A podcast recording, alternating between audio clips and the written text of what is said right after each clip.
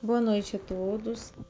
É, vou fazer o comentário do Evangelho segundo o Espiritismo, a introdução, item 4, é o resumo da doutrina de Sócrates 1, 2 e 3, né? Quem é Sócrates e Platão? São considerados pela doutrina espírita os precursores do Espiritismo. É, como sabemos, né, eles viveram antes do Cristo e eles já tinham assim, eles já tinham com eles aquela ideia, uma luzinha lá que falava assim, eles pressentiam já a ideia do cristianismo. Eles eles já tinham assim em mente quem somos, para onde vamos, é, o que estamos fazendo aqui. Então, eles como grandes pensadores, filósofos, eles já tinham isso com eles. E o, o Cristo, o que, que o Cristo veio fazer aqui? Assim como o Cristo não deixou nada escrito para nós, ele, é, Sócrates também não deixou. Mas o Cristo veio o quê? O Cristo veio para falar de amor. A religião do Cristo era o amor, né? A única religião dele. Esse, esse capítulo fala da separação entre o mundo material e o mundo espiritual o Cristo fala assim: seja do mundo, como não, viva no mundo, mas não seja do mundo.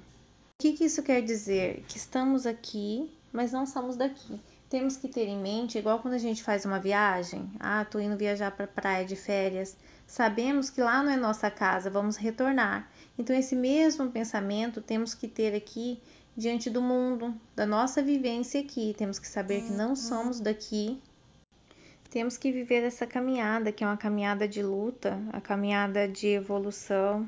Sócrates fala lá: só sei que nada sei. Ele quer dizer com isso que a gente tem que estar sempre em busca de conhecimento, em busca de, de sabedoria. E o que é ter sabedoria? Sabedoria é a gente ter o autocontrole, ter paciência, conseguir pensar diante das situações difíceis, isso é fácil? Não é. É construído da noite para o dia? Não, não é. Isso se chama evolução. E a evolução é construído passo a passo. E não é algo que tem uma receita pronta. É igual a verdade. A verdade não tem receita pronta. A verdade é do tamanho do conhecimento que você tem.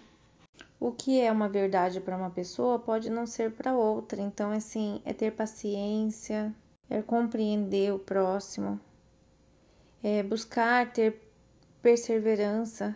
A perseverança ela leva à virtude. Parece fácil, mas não são coisas fáceis, sabe? Temos que ter essa vontade de vencer.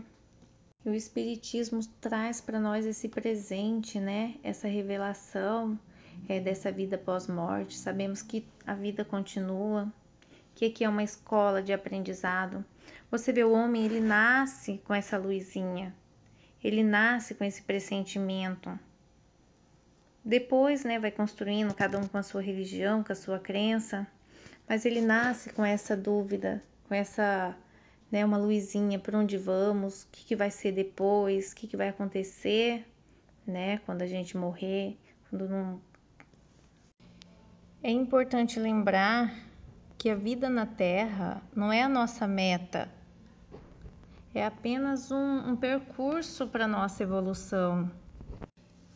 Temos que viver a nossa luta, a nossa busca em conquistar bens que levaremos para a vida espiritual, né?